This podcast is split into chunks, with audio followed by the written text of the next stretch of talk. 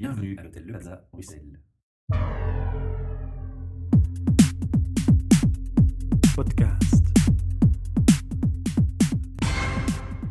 Bienvenue pour un nouvel épisode du podcast HR Meetup sur le thème des ressources humaines, un projet sponsorisé par Talent Square, Transforma Bruxelles, espace de coworking et Innovation Center, et bien entendu notre hôte, le Plaza Hotel Bruxelles. Devant moi, j'ai le plaisir de recevoir Christophe Borave, Bonjour Michel. Caroline Gazia qui va co-animer cette interview. Bonjour. Alors Christophe, on a été mis en contact par Alan Keppen, qu'on salue au passage. Et Alan me disait que tu étais spécialiste euh, dans, dans le droit du travail dans les associations bénévoles. Oui, c'est une passion, le droit des ASBL. Avant de commencer par s'attaquer au sujet directement, on va commencer par te présenter. Ton rêve d'étudiant, que voulais-tu faire? Et puis qu'est-ce que tu fais maintenant? Quel est ton vrai métier? Quel est ce parcours en quelques mots? Mon rêve d'étudiant psychologue, Michel. Je voulais explorer le subconscient. Donc finalement, tu sais quel a été mon fil conducteur en étant avocat, coach, spécialisé ASBL, conférencier, professeur L'aide. D'accord. Donc c'est le dévouement vers les autres. Mhm. Ce qui explique évidemment ta passion actuelle. La spécialisation en droit des ASBL et des volontaires, en fait, c'est finalement aider ceux qui aident. Mhm. Ceux qui aident les autres, parce que c'est ça, en fait. Hein. Et ça, c'est le cœur de, de ce qui t'anime en fait. Ouais, contribuer avec une petite pierre à un monde meilleur, ou je dirais plutôt à créer des ponts. Mm. Entre des cultures, des religions, des âges, des gens qui travaillent, des gens qui travaillent pas, des jeunes, des vieux. On va commencer par une simple chose. On va déjà distinguer les différents statuts qui existent quand on anime un projet qu'on dit bénévole ou sans but lucratif. Parce qu'évidemment, tout le monde connaît le statut d'une ASBL. Mais depuis que les lois ont changé sur le, pour régir ces fameuses ASBL, je crois qu'il y a aussi des gens comme nous d'ailleurs, chez Charmeetup, qui se lancent tout simplement en tant qu'association de faits parce qu'il n'y a pas nécessité de créer une ASBL quand il n'y a pas de, de transactions financières, par exemple, ou quand il y a d'autres contraintes. Est-ce qu'on peut faire un, un large aperçu Mhm. des, des possibilités qui existent? Je dirais à Michel et Caroline, on crée une ASBL un peu pour les mêmes raisons que Madame va passer en SPRL parce que son mari craint qu'on ne vende la maison ou la voiture ou qu'on ne saisisse leur compte. T'as vu que j'ai pas pris un exemple machiste. Donc pour les mêmes raisons qu'on aurait peur d'exercer son activité professionnelle commerciale en personne physique, parce qu'alors le gage commun des créanciers c'est tout notre patrimoine et donc on peut saisir notre compte, on peut vendre notre Mhm. voiture et notre maison, ben, pour les mêmes raisons qu'on passerait en SPRL si on était commerçant, pour les mêmes raisons on passera en ASBL plutôt que de rester en association de fait. Alors si HR Meetup n'a pas de créanciers, ne s'expose pas à des dettes, on n'a plus vraiment d'intérêt à passer en ASBL, Voilà. sauf que tu vas devoir dans les statuts de ton association de fait, si tu regroupes des gens, on a besoin d'un vivre ensemble, hein, Michel, on a besoin de connaître euh, comment est-ce qu'on va décider, est-ce que ce sera au sein d'un conseil d'administration qui va prendre les décisions, est-ce qu'il y aura un délégué à la gestion journalière, je vais pas vous saouler. Mais donc soit vous prévoyez tout dans les statuts d'une association de fait, qui n'est pas autrement réglementée, soit justement vous créez une ASBL qui, elle, a un corps de règles, de lois, qui s'imposent à elle-même, qui ont été rédigées par le législateur, mais afin de favoriser le, tiers-État, le, non-marchand, l'associatif, tu vois. Passer en SBL, c'est plutôt simplifier la vie que se la compliquer. Qu'est-ce que ça coûte? Qu'est-ce que ça coûte de passer en SBL Il ne faut pas aller chez le notaire, on n'a pas besoin d'un acte authentique. Mhm. Il n'y a pas de capital minimum. Les statuts, tu peux les trouver sur Internet. Tapez ASBL pour tous, vous allez tomber sur mon modèle de statut. D'ailleurs, rédigé avec Alan Kippen à l'époque, on était en 2002. Tu viens de nous rappeler, Michel, que on a une loi de, de, de 2002, en fait, du 2 mai 2002, qui a modifié le régime des ASBL. Et finalement, qu'est-ce que tu vas avoir comme coût pour créer une ASBL C'est de publier ces fameux statuts, 138 euros. D'accord. Par contre, il y a quand même des obligations qui vont être instaurées. C'est-à-dire qu'il y a une, obli- une obligation de se réunir, d'avoir un conseil d'administration, d'avoir une comptabilité. C'est peut-être des lourdeurs que certains n'ont Voilà, peut-être pas envie de, de euh, prendre en charge. Faisons si- la liste pas de hein, de ces Voilà. voilà. faisons la liste de ces obligations très lourdes. hein. Donc une fois par an, nous aurons, nous aurons une assemblée générale. Tu as raison, c'est excessivement euh, euh, contraignant. Nous allons avoir une comptabilité simplifiée pour les SBL. C'est pas mon discours. Hein, Voilà. mais je, non, non, mais je le fais volontairement avec de l'ironie parce que je pense que les obligations, on les surestime. Et donc, tu vas avoir une comptabilité avec quatre lignes de recettes et quatre lignes de dépenses. Ça devrait aller, je pense. oui, les recettes, à les subsides, les cotisations, les ventes de services et de biens divers, et la catégorie résiduelle autres. Dans les dépenses, ça va nous redonner des services, des marchandises. Je sais même plus quelle est la troisième. Et de- par contre, la quatrième, je pense que tu l'as deviné. Autre. Donc, tenir une comptabilité avec quatre lignes de recettes, quatre lignes de dépenses et une assemblée générale par an pour les approuver, tu trouves vraiment que c'est lourd? Non, mais il faut savoir réunir quand même les gens. Tu peux donner une procuration. Pour hein. être honnête, je pensais que c'est plus fréquent qu'il y ait plus d'obligations. Non, d'ailleurs, tu sais, dans, dans, Tu vois, c'est bien, tu clarifies. Hein. Dans, les obligations de réunion, tu n'as qu'une obligation pour l'AG, tu n'en as même pas pour le CA. Bah, ça fera une réunion du CA parce qu'il faut présenter les comptes et le budget, mais tu n'as pas d'autres obligations de réunion. Donc, on surestime, je pense. Euh, la lourdeur de la gestion d'une ASBL, alors que ses avantages sont, je les résume, 1. Personnalité juridique distincte. Pas de responsabilité des membres et des administrateurs. C'est pas vous qui vous engagez, contrairement à maintenant. C'est la SBL. Un jour, elle sait plus payer ses créanciers, on la liquide. Et tant pis pour les créanciers, mais vous n'allez pas devoir supporter personnellement euh, la dette.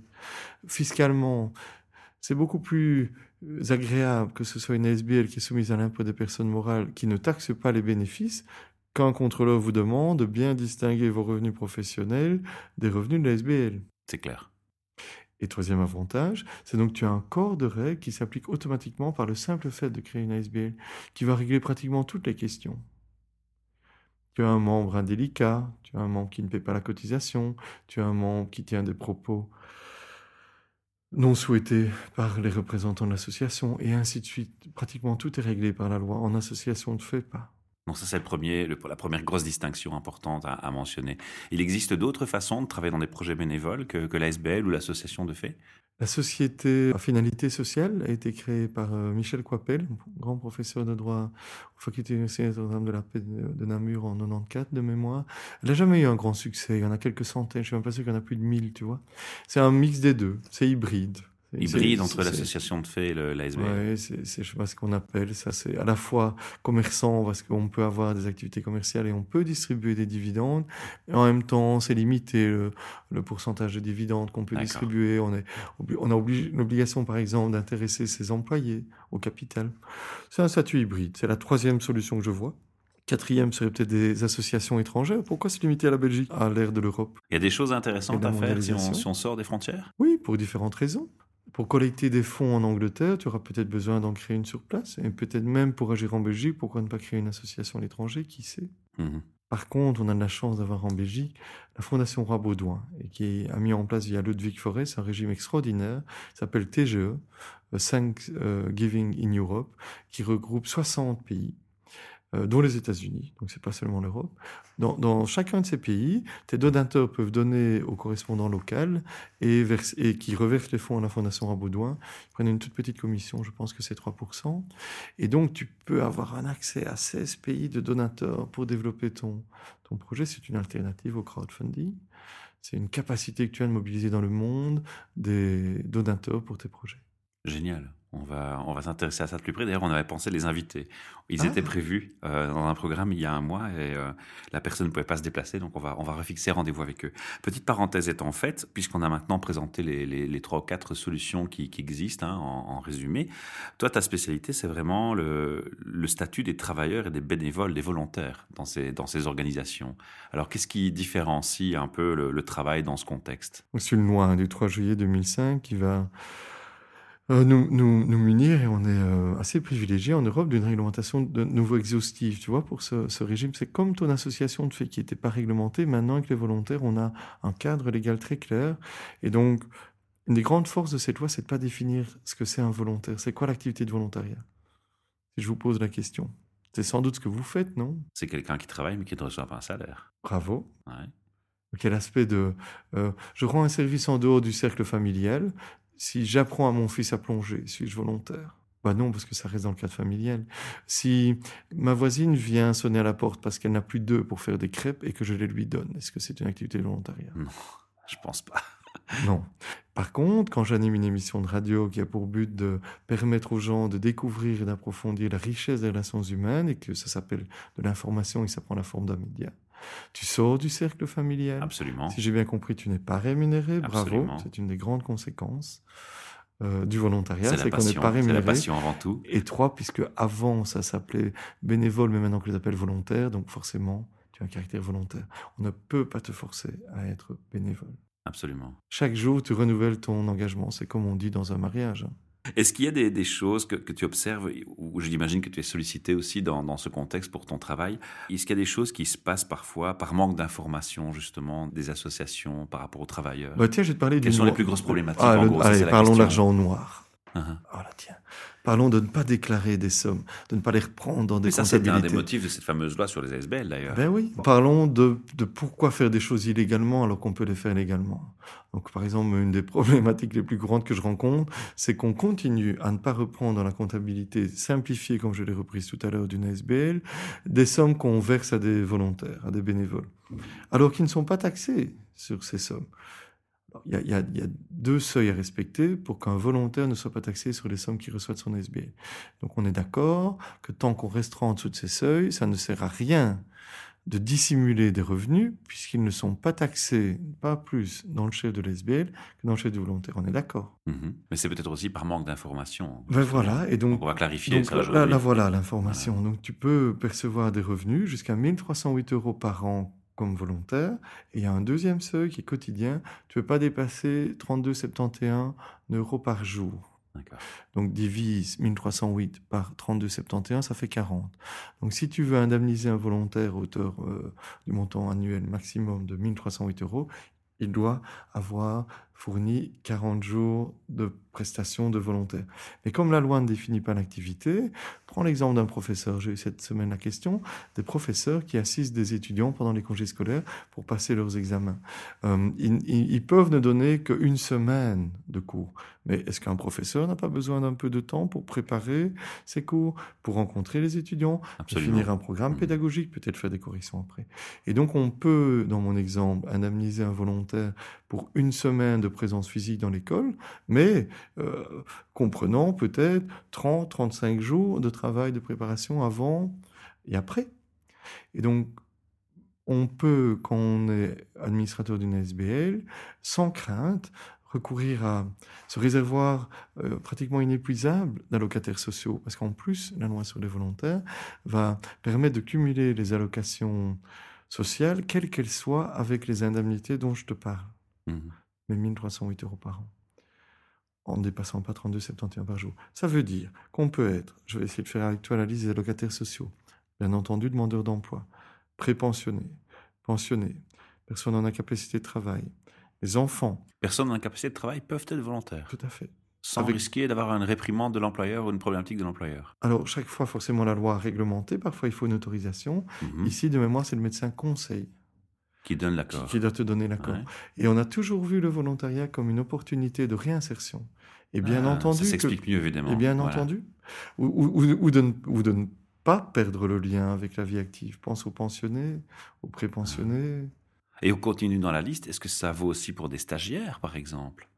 Est-ce qu'une SBL peut se dire, ben moi j'aimerais des stagiaires, euh, donc des étudiants qui vont faire un stage chez moi? Mhm. D'accord. Donc, euh, les enfants ne font pas perdre le bénéfice des allocations familiales à leurs parents s'ils sont volontaires? Ah. Donc, ça veut dire qu'ils Mais peuvent à la toujours fois... sous les mêmes conditions, bien entendu, ce qui est défini Ils volontaire. peuvent exercer C'est les montants annuels qu'on a cités tantôt et, et ils ne peuvent pas recevoir Voilà. plus. Mais tu vois, Michel, comme euh, c'est une belle alternative au travail euh, des étudiants, parce qu'ils ont aussi un nombre de jours maximum quand ils Tout sont étudiants, je crois que c'est 40 jours. Eh ben, si- 52. ou 50 Oui, 50 ou 52. ouais. Ben, merci Caroline. Voilà, donc quand ils ont dépassé ces, ces, ces jours de travail comme étudiants, s'ouvre toujours à eux la possibilité de volontaire, ou, ou de n'être que volontaire et de ne pas être étudiant. C'est zéro taxation hein, sur euh, ces indemnités de volontariat. C'est pas zéro pour les étudiants. hein. Il y a un prélèvement. Il n'est pas très élevé, je crois. Moins de 20, hein, je crois. Mais il y a un prélèvement. Mais donc, si je, si je t'écoute bien, le- la grosse problématique auquel tu es confronté, finalement, si je te résume, c'est la méconnaissance des textes de loi, principalement par les SBL. Oui, et Michel, rends-toi compte à quel point le législateur, qu'il soit légal ou fiscal, a voulu encourager votre secteur. Ça s'appelle en fait le tiers-État. Mhm.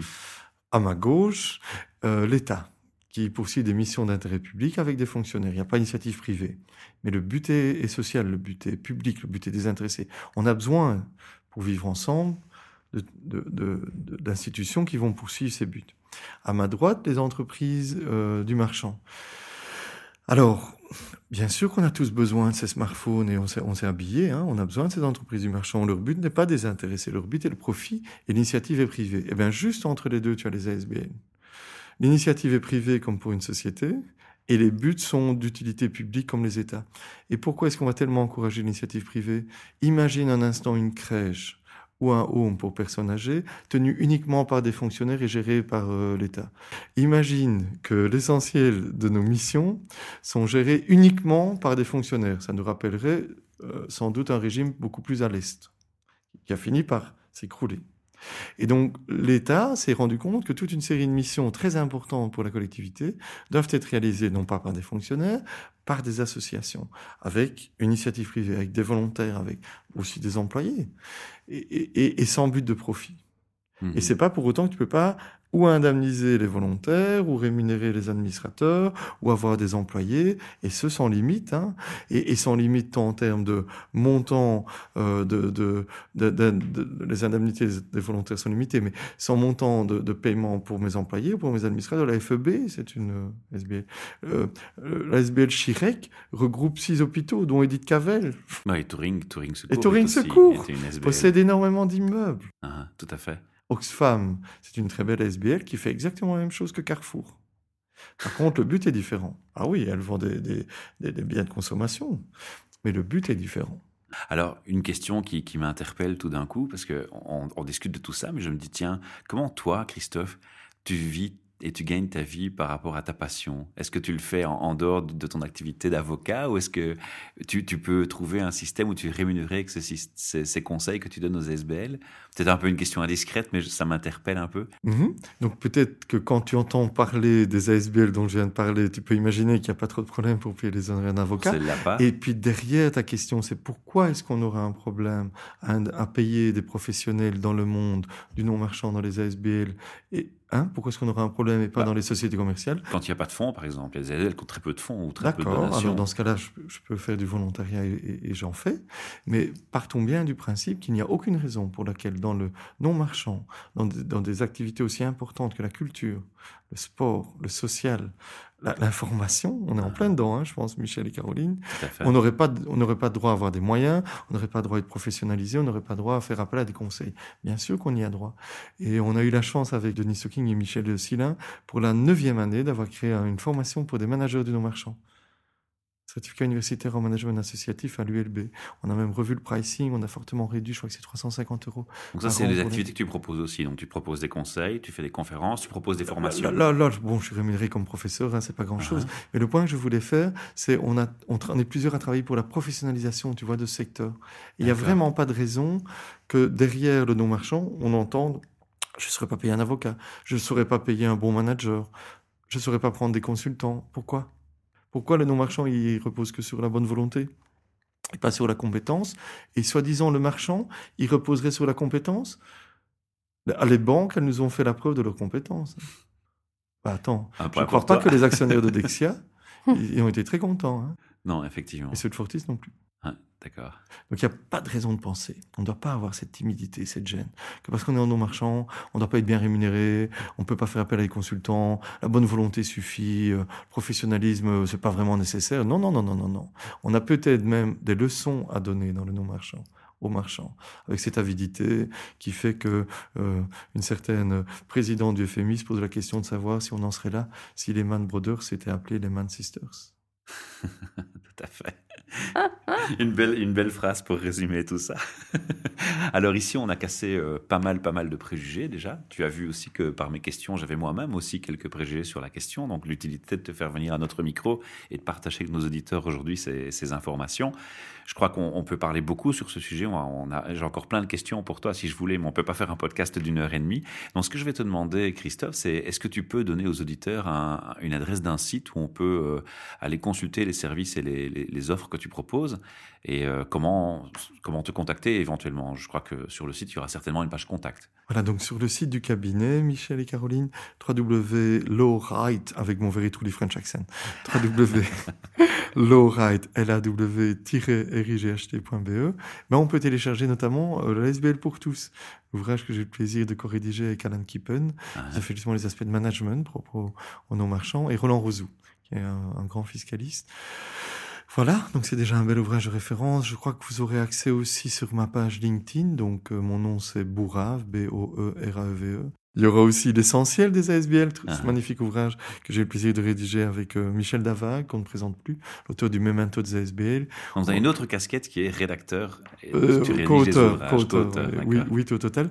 Et alors, pour ce qui est des questions de- du volontariat, c'est www.levolontariat.be.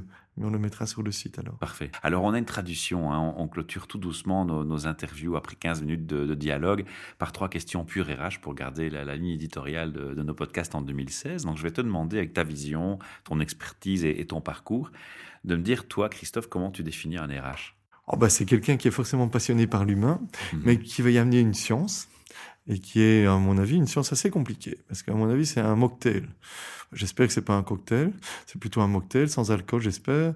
C'est un drôle de mocktail, parce que les sciences qu'on va amener dans cette passion de l'être humain sont multiples. Il y a l'économie, évidemment, et ça reste un outil de production, un être humain, dans l'ancienne économie, peut-être encore un peu dans la nouvelle, enfin en tout cas, ça a un coût et ça doit rapporter. Puis il y a beaucoup de droits. Alors, je suis même pas sûr que c'est une science. Enfin, ça s'enseigne à l'université. Donc, sciences économiques et sciences juridiques. Et puis, puis voilà, après, tu as encore tellement d'autres sciences, la psychologie, bien entendu. Donc, c'est un drôle de mix, parce qu'au départ, je pense que la motivation, elle est humaine. Et puis après, ça devient scientifique. Tu côtoies beaucoup d'HR euh, autour de toi? Mhm. Parce que, en fait, le droit fiscal et la sécurité sociale sont évidemment un des facteurs de coût les plus importants pour des HR. Donc, on optimise fiscalement et socialement pour essayer le plus possible de payer un impôt juste. Par exemple, dans une ASBL, cette optimisation fiscale et sociale, regarde l'indemnisation, par exemple, des volontaires, te permet d'avoir des ressources et de, les payer justement pour que tout le monde soit content. L'alternative, c'est sans optimisation fiscale ou sociale, peut-être tu peux pas avoir la ressource. Ça fait une personne qui est pas active, qui, qui travaille pas, qui participe pas à ton projet.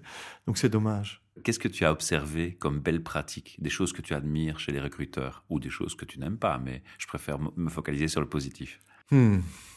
Tu as déjà vu des choses qui t'interpellent où tu dis ah ça c'est chouette ou, ou ça ça, ça m'interpelle tout simplement? Commencer une réunion par un exercice de pleine conscience. c'est vrai? Mhm. Ça ça t'interpelle et ça te touche?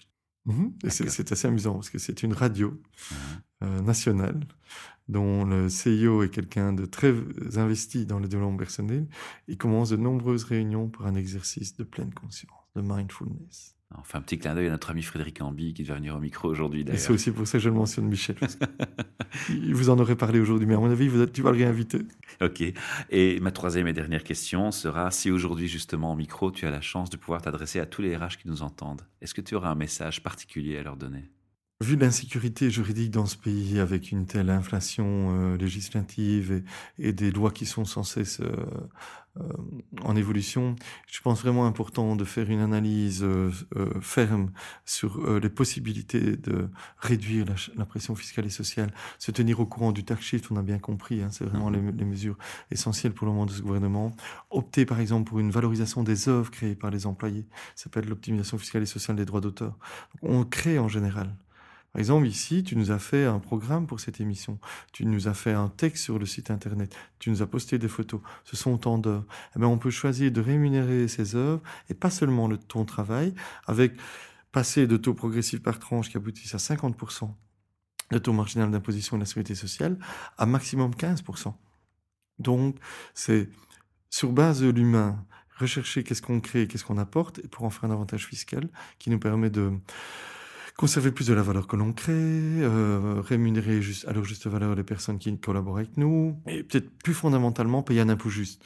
J'ai- j'ai- J'aimerais bien, mais ça c'est vraiment un rêve. Euh, quand je m'adresse à tous les tous les HR, c'est est-ce que vous pensez qu'on pourrait réconcilier les employés et les ouvriers avec l'impôt?